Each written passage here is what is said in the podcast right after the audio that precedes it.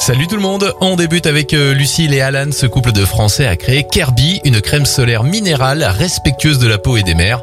Imaginé en partenariat avec un laboratoire, le produit est proposé dans les pharmacies de l'Ouest. Bravo Bonne nouvelle pour la planète maintenant, Deliveroo expérimente des emballages réutilisables pour ses livraisons.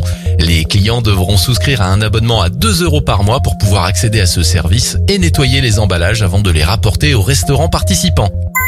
Et puis, si vous partez en vacances cet été, bonne nouvelle, depuis le 1er juin, vous pouvez utiliser jusqu'à 250 euros de chèque vacances au télépéage contre 150 euros auparavant pour payer votre autoroute.